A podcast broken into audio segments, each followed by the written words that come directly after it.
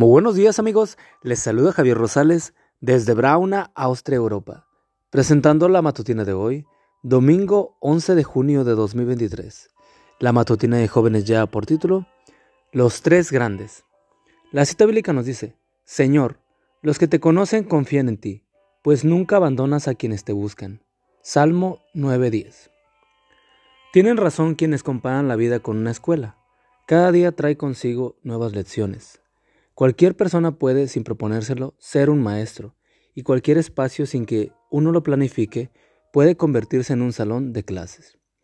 Una tarde, mientras celebrábamos el cumpleaños de un compañero de trabajo, se produjo una de esas situaciones.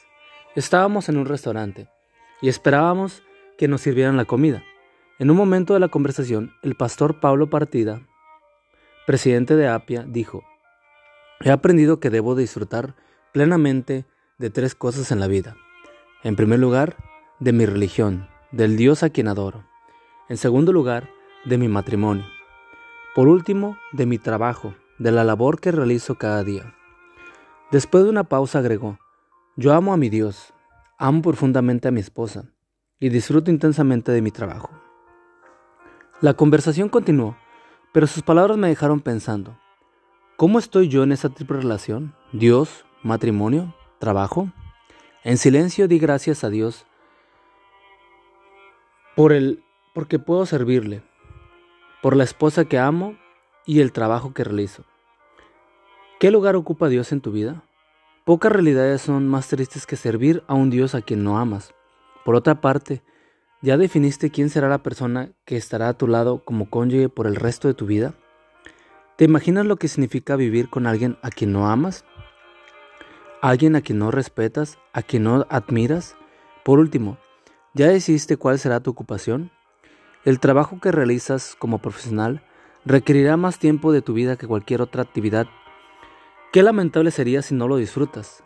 Lo bueno de todo es que eres tú y no la otra persona el que decide qué ocurrirá en cada una de esas tres áreas de tu existencia.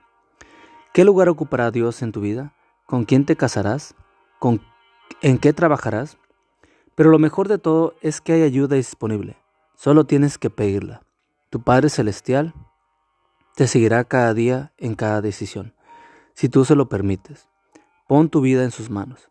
Él no te defraudará. Amado Padre, delante de mí están estas grandes decisiones de mi vida.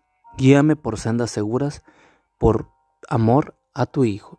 Amigo y amiga, recuerda que Cristo viene pronto y debemos de prepararnos y debemos ayudar a otros también para que se preparen, porque recuerda que el cielo no será el mismo si tú no estás allí.